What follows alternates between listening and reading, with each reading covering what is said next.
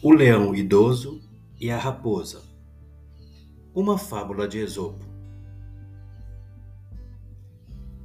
Era uma vez um leão, já bem avançado na idade, cuja força já não era mais a mesma, o que dificultava a obtenção de alimentos por meio da caça habitual. Faminto e determinado a sobreviver, ele idealizou um plano. Refugiou-se em uma caverna e se fingiu muito doente. Aqueles animais que, comovidos por sua suposta enfermidade, se aproximavam para visitá-lo, caíam em suas garras famintas e se tornavam seu alimento. A astúcia do leão garantiu sua alimentação e sua sobrevivência. E muitos animais foram vítimas de sua artimanha. Porém, entre as criaturas que habitavam a região, havia a raposa, perspicaz e atenta.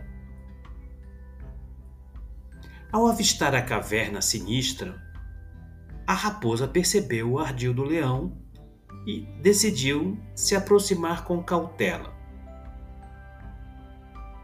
Com a voz serena e olhar desconfiado, a raposa indagou ao leão sobre sua condição de saúde. O velho leão, simulando uma fragilidade, respondeu que se encontrava mal e ansioso por companhia. convidando-a a entrar na caverna para desfrutarem da companhia um do outro. Porém, a raposa, atenta aos sinais do ambiente, respondeu: Meu camarada, eu até me animaria a entrar para te fazer companhia. No entanto, percebo que há apenas pegadas que adentram a caverna, mas nenhuma que tenha saído.